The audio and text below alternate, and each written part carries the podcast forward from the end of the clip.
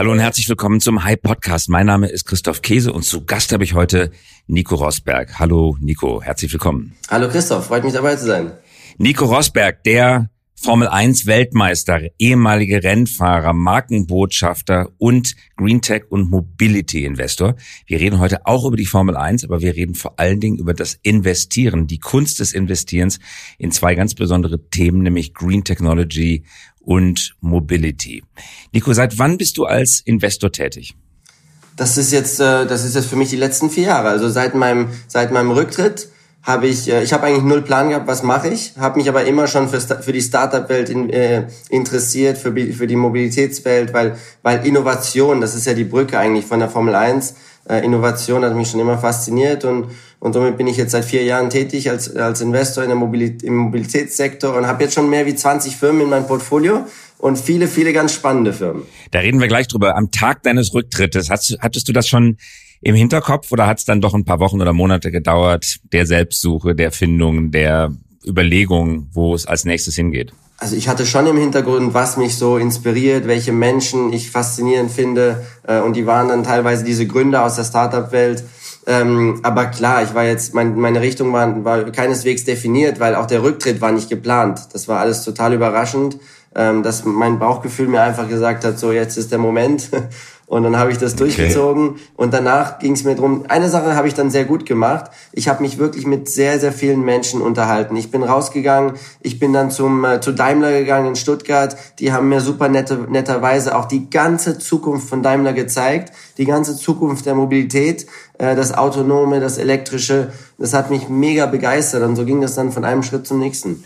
Und dann ist dein erstes Investment gefolgt. Wie ist es dazu gekommen? Was war die erste Firma, in die du investiert hast? Meine erste Firma war sogar ChargePoint. Die sind weltführend in äh, Ladestationen, elektrische Ladestationen. Äh, aus Amerika ist ein Startup und die haben äh, fast jetzt 50.000 Ladestationen. Also das ist ein Riesending und, und ganz tollen Werdegang, den die gemacht haben. Und BMW, Daimler sind auch investiert, sogar Siemens, also ganz viele deutsche Firmen auch.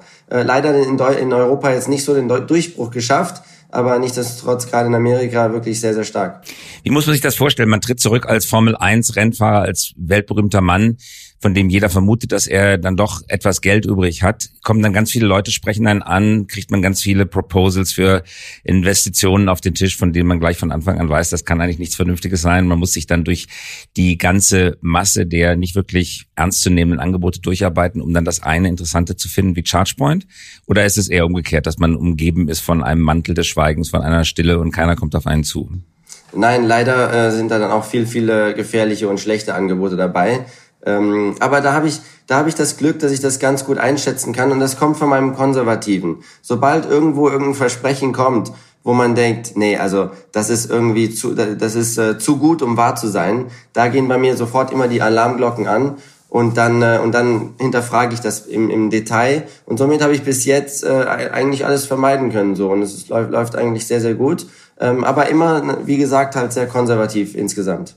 Es gibt viele ehemalige Sportler, die als Geschäftsleute sehr erfolgreich geworden sind. Jon Tiriak beispielsweise, aber auch viele, die überhaupt gar nicht erfolgreich waren, weil es eben ein komplett anderes Terrain ist. Welche Regeln hast du dir selber auferlegt? Welche Disziplinregeln möchtest du befolgen, um nicht in die Falle der schlechten Investitionen hineinzurutschen?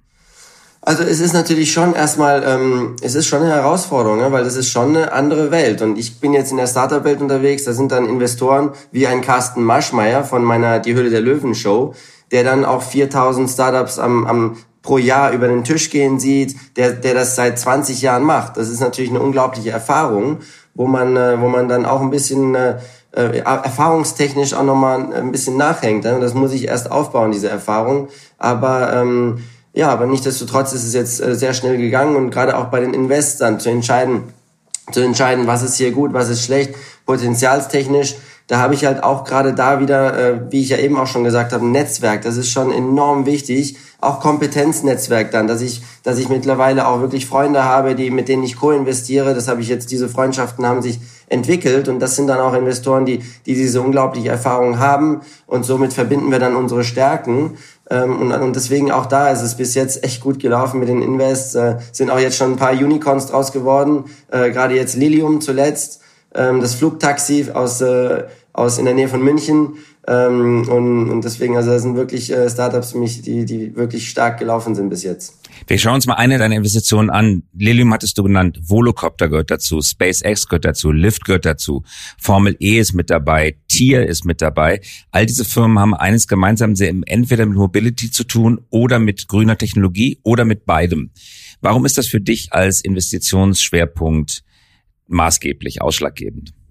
Ähm ich habe jetzt so, so einen neuen Sinn für mein Leben jetzt gefunden und das ist so, der, das ist der Werdegang als Unternehmer ähm, und ich, ich, ich beschäftige mich immer mit dem Thema Nachhaltigkeit. Also das ist für mich ein ganz wichtiges Thema und es gibt mir sehr viel Sinn im Leben, das zu bekämpfen, gerade unser Klimawandel und so mit meinem Unternehmertum.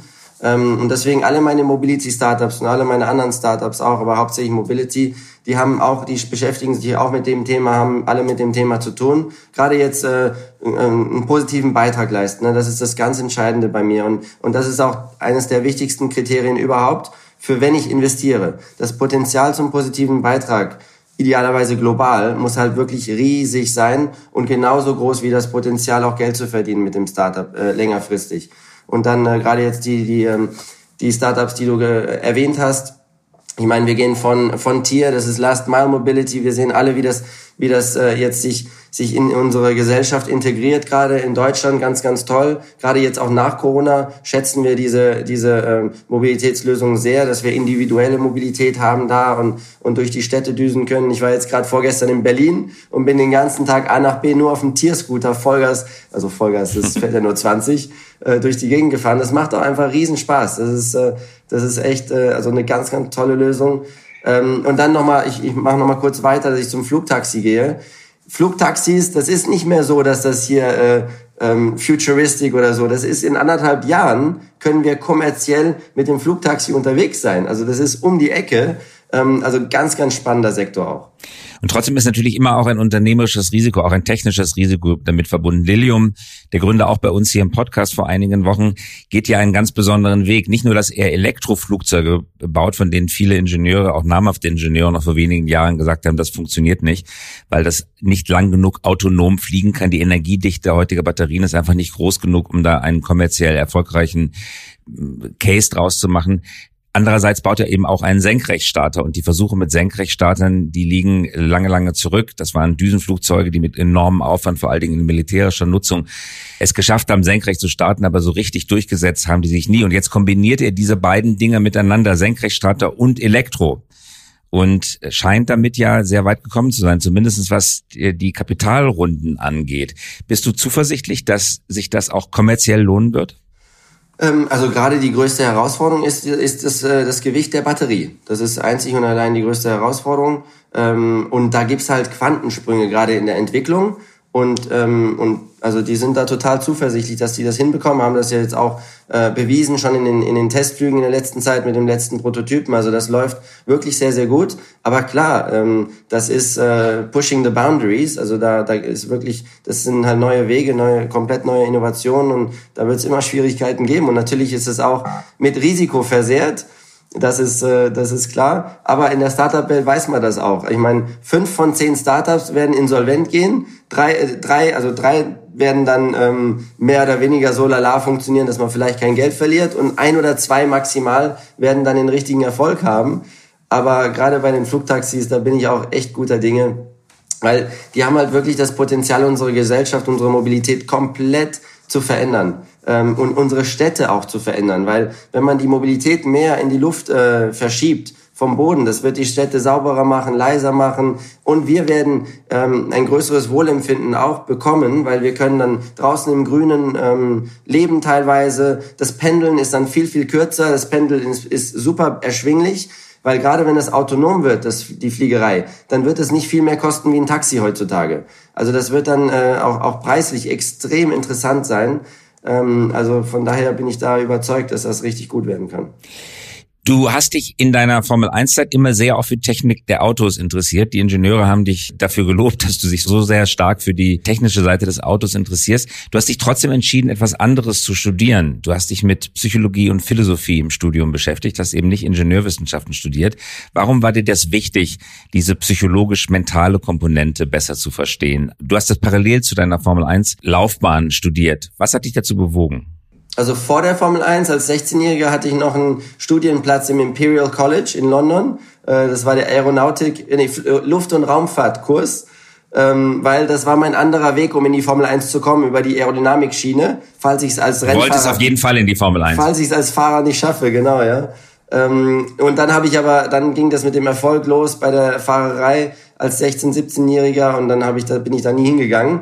Und dann kam aber die mentale Herausforderung in der Formel 1. Es war, es ist mental wirklich, ähm, da Spitzensportler, ich meine, alle anderen Spitzensportler, die gerade zuhören, äh, können das nachvollziehen. Wenn man dann wirklich da nur um die, die Weltmeisterschaften kämpft da vorne, das ist mental auch eine riesen Herausforderung. Gerade die Erwartung von allen, ähm, die Erwartung an sich selbst, dieser, dieser dauerhafte Wettkampf, die Intensität, diese Hingabe im Leben. Man lebt täglich dafür, für den nächsten Sieg, von morgens bis abends ähm, das war mental dann schon eine Herausforderung für mich und und ich habe da ich habe da auch dann ich trainiere ja meinen mein Körper bis zu vier Stunden pro Tag und habe mir überlegt für meinen Kopf mache ich gar nichts.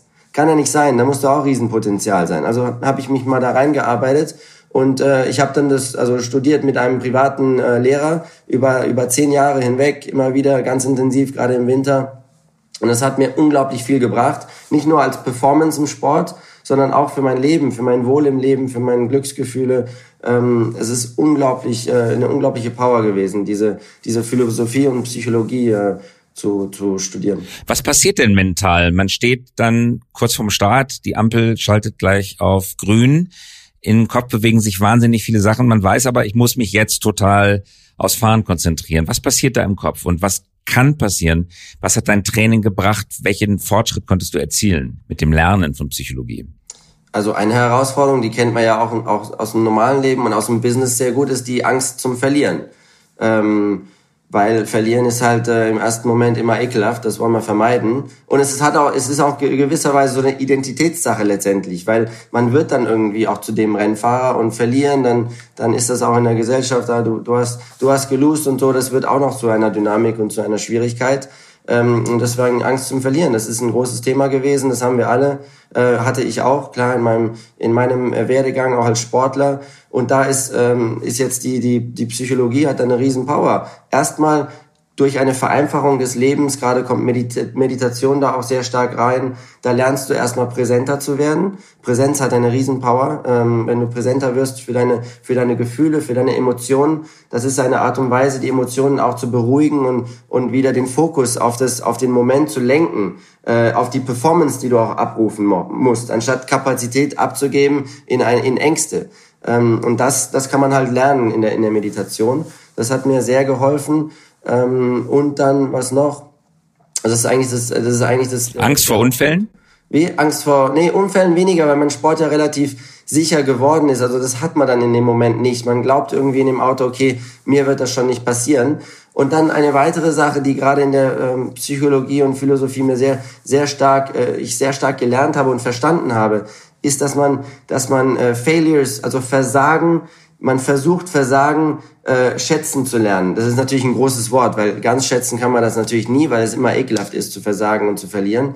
Aber wenn man versteht, was die, was das Potenzial im Versagen ist, das ist ja riesengroß.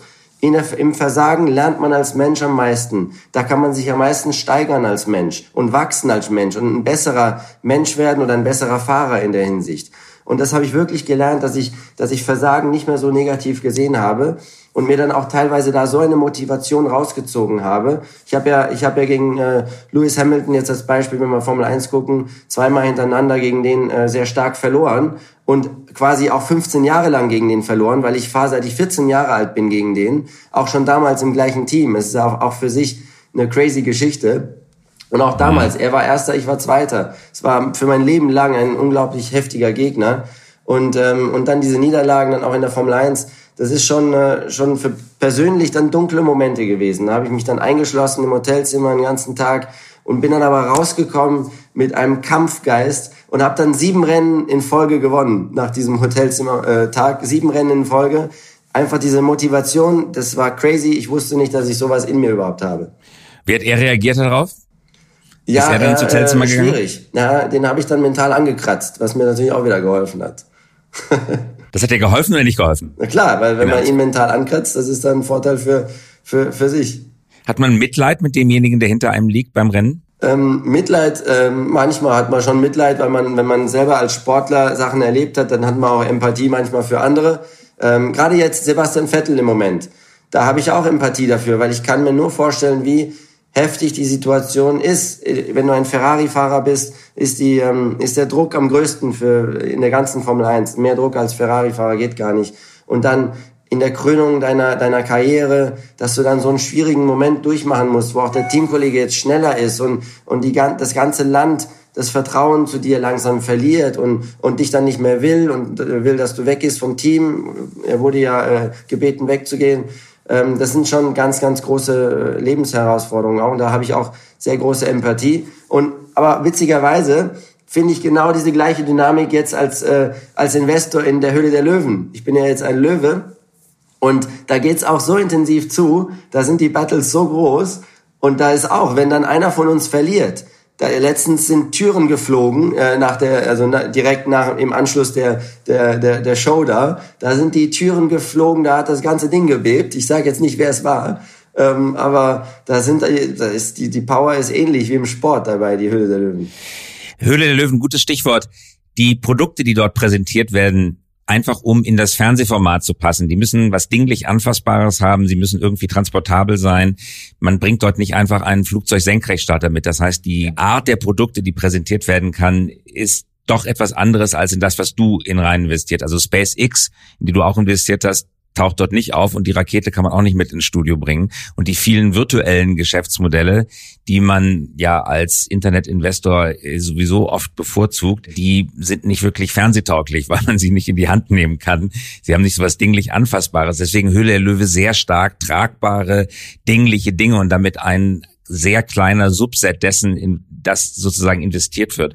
Kommt dir das vor wie ein bisschen Fernsehshow, äh, Wonderland, Realität, die eigentlich mit der wirklichen Realität gar nicht so viel zu tun hat? Das macht vieles der Show auch aus. Das ist, äh, das finde ich sehr reizvoll, dass man damit Startups konfrontiert wird, wo man, die man in so im Leben ja nie gefunden hätte. Aber immer noch trotzdem Startups, die einen begeistern. Auch wenn das jetzt nicht thematisch direkt 100 Prozent äh, zu mir passt aber die sind einfach so cool und begeistert und dann und man lernt auch viel und ich beschäftige mich auch gern mit denen und sowieso die Herausforderung überhaupt das Markt, den Marktpotenzial, äh, das Geschäftsmodell zu verstehen innerhalb von 45 Minuten, wenn man null Ahnung hat, was für ein Startup gleich kommt. Man weiß nicht, ist das jetzt ein kompletter, äh, kompletter Lügner, der null drauf hat, oder ist es jetzt das nächste Unicorn-Potenzial? Man weiß nichts. Und das macht den Reiz auch aus, dass wir immer alle gegenseitig schnell, am schnellstmöglich das verstehen müssen. Und für mich, meine Bedingung, in die Höhle der Löwen reinzugehen, war halt, dass die auch viele Startups sourcen, die sich mit dem Thema Nachhaltigkeit auseinandersetzen und die sehr stark dafür, äh, sich dafür einsetzen. Und das war meine Bedingung. Und somit hatten wir auch in der Staffel ganz viel äh, Nachhaltigkeitsthemen, was ich auch toll fand. Und, ähm, und fast ausschließlich investiere ich auch nur in solche Startups rein weil es geht mir halt um den positiven Beitrag, ums Potenzial und, und da habe ich auch viele tolle Invests getätigt dann letztendlich. Ich möchte nochmal zu SpaceX äh, zurück, ganz schnell. SpaceX, sagen die Leute, Nachhaltigkeit, was hat SpaceX damit zu tun? Ähm, SpaceX äh, hat halt sehr viel na mit Nachhaltigkeit zu tun im Bereich Socio-Economic wieder auf Deutsch, keine Ahnung, meine äh, Investmentsprache ist Englisch. Ähm, aber die, die ist, bei denen geht's halt drum, um, um die äh, Internet, äh, globale Internetpenetration zu beschleunigen. Und wir wissen alle, was, was Internet für eine Power hat für, unser, für unseren Wohlstand, für unser Wohl. Äh, jetzt gerade, wenn man guckt, Afrika und so, da ist ja noch so viel äh, Spielraum nach oben und dafür setzt sich halt SpaceX ein. Deswegen die Investition in SpaceX. Du hast zwei kleine Kinder. Richtig? Und du achtest natürlich auch ein Stück weit bei deinen Investitionen darauf, dass du eine bessere Welt hinterlässt, zumindest beiträgst dazu, dass die Welt ein Stück besser, grüner, nachhaltiger wird. Sprichst du mit deinen Kindern, sind wahrscheinlich noch ein bisschen zu klein darüber, aber sprichst du mit ihnen über das, was du jetzt beruflich machst? Nee, beruflich überhaupt nicht. Aber nichtdestotrotz, ich würde mich so freuen, wenn ich schaffe, meine Kinder zu, in, äh, zu inspirieren, ein bisschen mehr Zeit in deren, Leben mit einer, äh, in deren Leben mit einer Hingabe für anderen äh, da zu sein. Und, und das versuche ich wirklich zu inspirieren und das ist auch ein Sinn für, für meinen jetzigen Werde, Werdegang, dass ich das dadurch auch hoffe.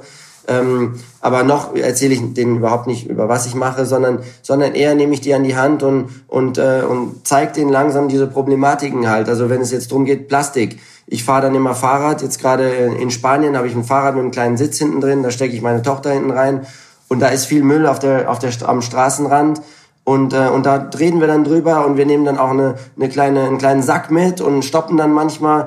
Äh, meine Tochter will dann immer am größten Berg stoppen, da kann ich dann nie wieder losfahren, da gehe ich immer K.O. Gerade da sagt sie dann immer, nee, nee, hier müssen wir jetzt die Plastikflasche nehmen. Also das Thema gehe ich dann schon an ähm, und, und erkläre ihr das auch. Und dann gerade jetzt verbindet sie auch Plastik mit, mit Schildkrötenleben im Meer. Das, oh, da, das ist doch gefährlich für die Schildkröten. Und jetzt haben wir auch äh, Metallstrohhalme zu Hause. Das finden die auch ganz toll, dass wir keine Plastikstrohhalme mehr haben. Also so beschäftigen wir uns mit dem Thema. Langsam, langsam ranführen. Und die Formel 1, hast du auch öffentlich gesagt, muss auch elektrisch werden, weil es kann nicht sein, Zitat von dir, dass wenn die ganze Welt in wenigen Jahren hoffentlich elektrisch fährt, dass dann die Formel 1 nach wie vor mit Verbrennungsmotoren arbeitet. Also Formel 1 elektrisch elektrisch ab wann? Wann, ab wann ist das technisch möglich? Ja, da muss ich jetzt äh, äh vorsichtig sein, weil das hat die Formel 1 nicht so gern gesehen, dass ich da jetzt schon so voll committed bin. Ähm, und man muss halt, man muss halt auch sagen, dass jetzt gerade die Formel 1 Motoren äh, die effizient, effizientesten Motoren der Welt sind und sogar effizienter als ein Elektromotor, wenn man jetzt nur diese globalen Emissionen sich anschaut. Also die Hybridmotoren in der Formel 1 sind ja, sind ja wirklich phänomenal effizient, so. Und daher muss man sagen, dass gerade die Formel 1 auch in dem Bereich momentan wirklich einen tollen Beitrag leistet, weil wenn ich jetzt gucke, AMG als Beispiel, AMG wird jetzt sehr viel von der Technologie vom, äh, vom Mercedes Formel 1 Motor übernehmen für deren, für deren Straßenautos. Also da ist ein guter, richtig guter Transfer of Technology was auch total wichtig ist für, ein, für, für Motorsport. Ich glaube, dass, dass das gegeben ist und ich finde es auch ganz toll, dass die Formel 1 jetzt ähm, sich auch so stark committed hat für das Thema Nachhaltigkeit und für das Thema äh, äh Umwelt. Und die gehen ja auch bis 2030 wird der ganze Sport klimaneutral sein. Finde ich ein sehr, sehr äh, starkes Zeichen, anspruchsvolles Ziel, weil wir ja wissen, dass in dem Sport so viel Logistik ist. Und, ähm, und der Größteil der Emissionen kommt halt durch diese Logistik. Also das ist sehr anspruchsvoll, das Ziel, aber die sind da voll dabei und, und ich bin mir sicher, dass die das auch schaffen werden. Und da bin ich auch sehr stolz drüber durch Offset, weil die Logistik ist ja immanent im Geschäftsmodell enthalten. Der ganze Zirkus fliegt um die Welt mit viel Material, mit vielen Menschen, mit viel Tonnage. Also das wird ein Carbon Offset sein. Das ähm, es muss nicht sein, weil wie gesagt 2030, das gibt uns noch zehn Jahre und die Chance in der in der in der Luft äh, Luftfahrt ist halt äh, die sind, sind halt die synthetischen Kraftstoffe und gerade da wird auch die Formel 1 eine entscheidende Rolle spielen. Ab nächstes Jahr, wenn ich mich nicht vertue, dann äh, werden alle Formel 1 Autos schon 10% Biosprit haben ähm, und, und dann und bis 2025 wird der Anteil an synthetischen Kraftstoff auch erhöht. Und das ist halt die Riesenchance, dass die Formel 1 sich auch als Plattform darstellt, gerade für diese synthetischen Kraftstoffe, um die zu entwickeln. Wenn man die dann in der Luft und äh, in der Luftfahrt benutzen kann und übernehmen kann in, in, in zehn Jahren, das ist natürlich auch eine Riesenchance, dann vielleicht nicht über Carbon Credits gehen zu müssen, sondern vielleicht ist die äh, Luftfahrt dann auch und die Logistik dadurch schon äh, weitestgehend CO2-neutral. Das ist schon eine Riesenchance da. Nachvollziehbar. Du hast ein Festival gegründet, das Green Tech Festival. Da wird ein Preis vergeben, den Green, der Green Tech Entrepreneur des Jahres wird da gewählt. Beim ersten Mal kamen 40.000 Leute, glaube ich, zu Gast. Das nächste Festival findet im September, Mitte September in Berlin statt. Wie ist die Idee entstanden? Ich erlaube mir ganz kurz ein bisschen Werbung zu machen. greentechfestival.com. Äh, Christoph, du kannst jetzt ein virtuelles Ticket dir sichern und es ist umsonst wegen der Corona-Situation. Aber noch noch lieber hätten wir, wenn du Christoph auch dabei bist. Das würden wir sehr schätzen. Und äh, jetzt gehe ich nochmal schnell. Also September 16 bis 18 sind die Daten für dieses Jahr. Und die Idee ist Idee ist entstanden, weil ich ja äh, frühzeitiger Investor in der Formel E bin ähm, und sehr stolz auch darüber, über den Werdegang der Formel E. Es ist ja jetzt wirklich ein, ein großes Ding geworden. Und ich habe mir immer gedacht, es ist echt schade, dass nicht mehr drumherum gemacht wird. Ich war dann in Vegas auf der Consumer Electronics Show und da sind auch mittlerweile 50 Prozent der Produkte sind, äh, sind green oder beschäftigen sich sehr stark mit dem Thema. Aber die Show steht natürlich nicht dafür. Da habe ich gedacht, das ist doch ein Riesenpotenzial, jetzt gerade so eine Plattform nur für grüne Technologien aufzubauen. Und wo besser als neben der Formel E und neben dem Formel E Rennen, wo man diese Entertainment äh, Connection noch herstellen kann und die Menschen mit dem Rennsport noch begeistern kann, mit den High Performance Elektroautos. Und dann äh, so war das jetzt wirklich meine Vision und ähm, und dann bin ich rausgegangen und habe mir hab mir Partner gesucht und zufälligerweise habe ich dann äh, bei den Green Awards den Entrepreneur of the Year gewonnen, äh, dank meinen Aktivitäten rund um die E-Mobilität. Und da habe ich dann die Co-Founder Marco und Sven kennengelernt und dann haben wir zusammengesetzt und gesagt, hey, wollen wir das nicht probieren? Wir machen da ein riesen Festival draus, wir bauen eine große Plattform, die globale Plattform für, für die Visionäre hinter den grünen Technologien und für die Produkte. Und somit ist das dann äh, passiert. Innerhalb von acht Monaten haben wir jetzt ein Riesending aufgebaut. Also es war wirklich unglaublich sportlich und ich dachte ja nie, dass ich in so eine Intensität wie in der Formel 1 so schnell wieder zurückkomme, aber da habe ich es dann direkt mal wieder gefunden als Gründer, weil das war echt ein unglaublicher Ritt. Äh, für die Leute, die im Event-Business sind, können sich ein bisschen nachvollziehen. Wir hatten dann 40.000 Teilnehmer geteilt mit der Formel E, die da bei uns durchgelaufen sind und so viele verschiedene Module. Äh, äh, also das war, das war schon heftig. Und dieses Jahr virtuell, wie geht es dann in den kommenden Jahren weiter, wenn Corona dann hoffentlich mal wieder Veranstaltungen erlaubt? Dann wird es sich über mehrere Standorte auf der Welt verteilen, dann wird es äh, jedes Jahr in, in einer anderen Stadt sein.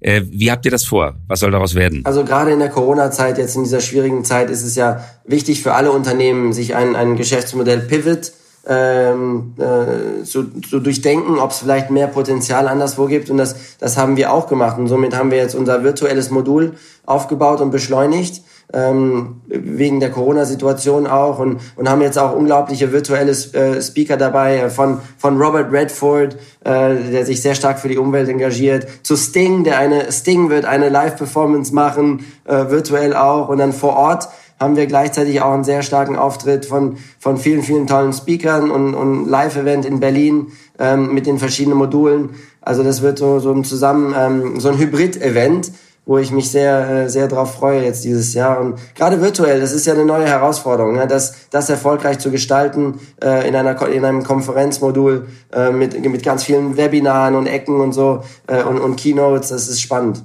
Ja, und Live-Events sind natürlich wirklich anspruchsvoll. Die Formel 1 ist das beste Beispiel dafür. Kannst du von der Formel 1 da auch Erfahrung mitbringen, was man machen muss, um solche Veranstaltungen wirklich reizvoll zu machen, sowohl für die Leute, die vor Ort sind, als auch für die Leute, die am Fernseher oder per Internet zuschauen?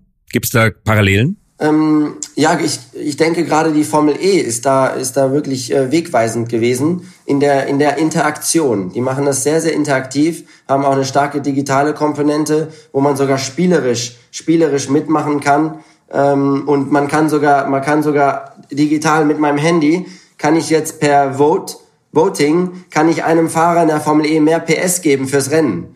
Also das ist wirklich mhm. so extrem, extrem interaktiv und ich glaube, das ist das Entscheidende, dass du, dass du den Sport dadurch auch nahbarer machst, erlebbarer. Ähm, und die Formel E natürlich als Anspruch hat natürlich auch, dass die in die Städte reingeht. Die ist komplett leise, die Autos sind leise. Dadurch kommen Familien dahin, machen sich einen tollen Familienausflug. Äh, man erklärt denen auch die Technologie. Und ich glaube, das sind so die entscheidenden Faktoren, ähm, um den Sport nahbarer zu machen. Das könnte natürlich wirklich ein Veranstaltungstrend sein, der die nächsten Jahre und Jahrzehnte bestimmt. Könntest du dir vorstellen, dass du persönlich dich weiterentwickelst in großes Vorbild, aber Bernie Ecclestone, dass du sozusagen der Bernie Ecclestone werden kannst, neuer Themen, modernerer Themen, greener Themen und damit sozusagen Veranstaltungsformate schaffst, die eine neue Generation bindet? Ähm, da, also Bernie Ecclestone weiß ich jetzt nicht, das ist ein schwieriger Vergleich, weil äh, das, ist, das ist ein ganz, ganz großer aus unserem Sport.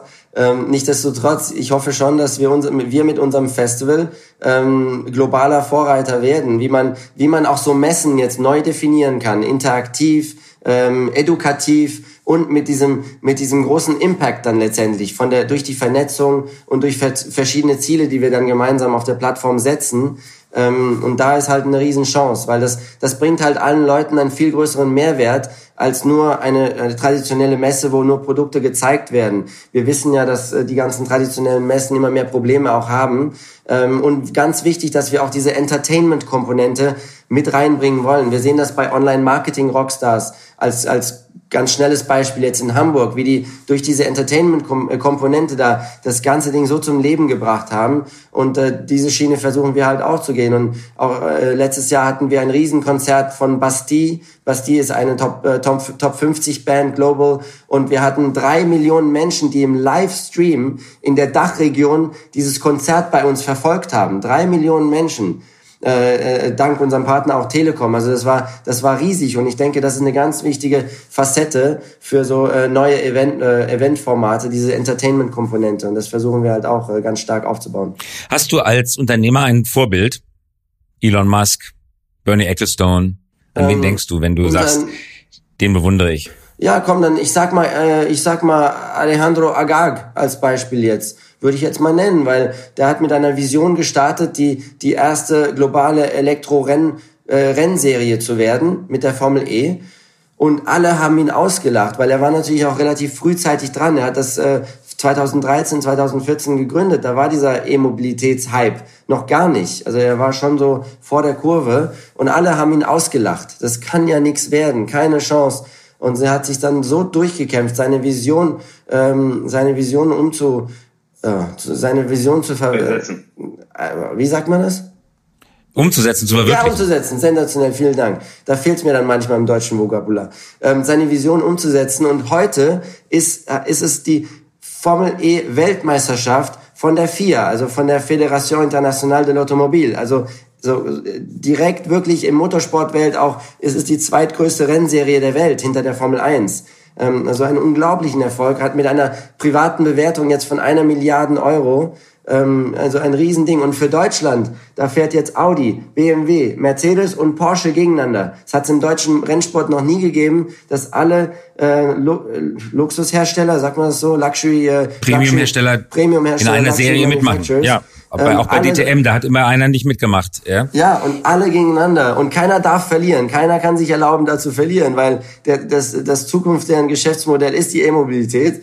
Äh, und, und da kann keiner erlauben, jetzt sich Zweiter zu werden in der, in der Kategorie, wo die ihre Technik da äh, demonstrieren wollen. Also das ist echt äh, stark und das, das fasziniert mich dann. So, eine, so ein Startup-Entrepreneurship, dass du deine Vision so umsetzt und, und da was ganz Großes hinstellst, womit du auch ganz viele Menschen da draußen erreichst, inspirierst ähm, den Wandel auch äh, beschleunigst jetzt hin zur E-Mobilität. Ganz wichtig, dass wir das beschleunigen. Da bin ich auch überzeugt, E-Mobilität eine große Chance, die Mobilität nachhaltiger zu gestalten. Jetzt verrate uns noch, Nico, wie sieht denn dein Tagesablauf auf? Der ist jetzt wirklich dicht. Du hast dir viele Themen vorgenommen. Du hast viele Start-up-Investitionen, von denen wirst du sicherlich auch Fragen bekommen. Kannst du uns helfen oder du willst ihnen selber Ratschläge geben oder willst dich involvieren, weil du das Thema spannend findest? Wie können wir uns deinen Tag vorstellen? Also heute hat mein Tag begonnen um 8 Uhr mit dir, Christoph, zu reden, weil ich das, weil ich gestern unseren Termin völlig versemmelt habe, weil ich, weil meine Internet-Connection gestern den Bach runtergegangen ist. Ähm, und somit, Jetzt funktioniert und somit super. bin ich sehr dankbar, dass Bild. du mir eine zweite Chance hast äh, ge gegeben hier, dass ich auf deinem Mega-Podcast sein darf, heute Morgen um 8. Also heute Morgen ging's äh, sportlich los. Und dann, ähm, und dann habe ich jetzt dann durchgetaktet, erstmal heute Morgen Team-Meetings letztendlich, dass wir eins zu eins Gespräche oder Meetings haben virtuell weil ich habe mein ganzes Team, ähm, mein Unternehmen steht ja für die Nachhaltigkeit und deswegen haben wir das auch äh, ähm, umgesetzt jetzt Team intern und das ganze Team ist im Homeoffice und wir werden das auch so weiterführen, auch nach Corona. Also Lena zum Beispiel, die jetzt hier gerade auch dabei ist, zuhört, meine, meine, äh, mein Kommunikationschef, der mir sagt, was ich sagen soll, sagen muss, äh, nee, nicht sagen muss, was ich tun soll. ähm, die ist ja. jetzt zum Beispiel in, die heute Geburtstag hat, die Lena in, in Duisburg, die heute Geburtstag hat. Also Lena, äh, Happy Birthday nochmal hier im Podcast. Ähm, alles, alles Gute. Die ist in Duisburg. Restliche Team ist dann in Stuttgart, in Italien, in UK. Ähm, und somit ganz viele, ganz viele dann halt äh, One-on-One äh, Zoom-Calls. Und dann nachmittags nehme ich mir dann Zeit für die Familie. Komplett äh, geblockt, ab, ab Nachmittag, also ab dem Mittagessen komplett geblockt. Heute als äh, Mittwoch, dass ich dann mit der Familie an, an Pool gehe oder ans Meer gehe und mit den Kindern spiele. Diese Balance ist mir auch ganz wichtig und die Zeit möchte ich mir auch nehmen jetzt nach meinem Rücktritt das war mir wichtig, dass ich mehr Zeit für die Familie habe.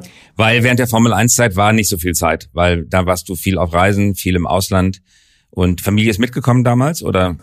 Ja, ja, genau. Ne, das hat auch keinen Sinn gemacht, die Familie da in diesem in dieser verrückten Reiserei da immer mitzunehmen und somit äh, es, das Ding war halt auch auch wenn ich mal zu Hause war, mein Kopf war halt nicht wirklich da, weil ich so intensiv für diesen Sport gelebt habe und für den Sieg beim nächsten Rennwochenende.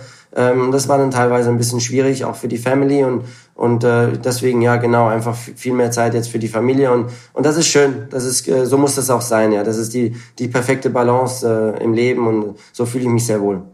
Zum Abschluss noch die Frage, Nico, wenn jemand eine glänzende Idee hat und glaubt, du solltest da rein investieren, was ist der Prozess? Wie meldet er sich bei dir? Wie sortierst du die Angebote aus? Äh, hast du eine professionelle, du hast gerade über dein Team gesprochen, wie viele von deinen Leuten kümmern sich darum, diese Angebote auszuwählen? Was muss man machen?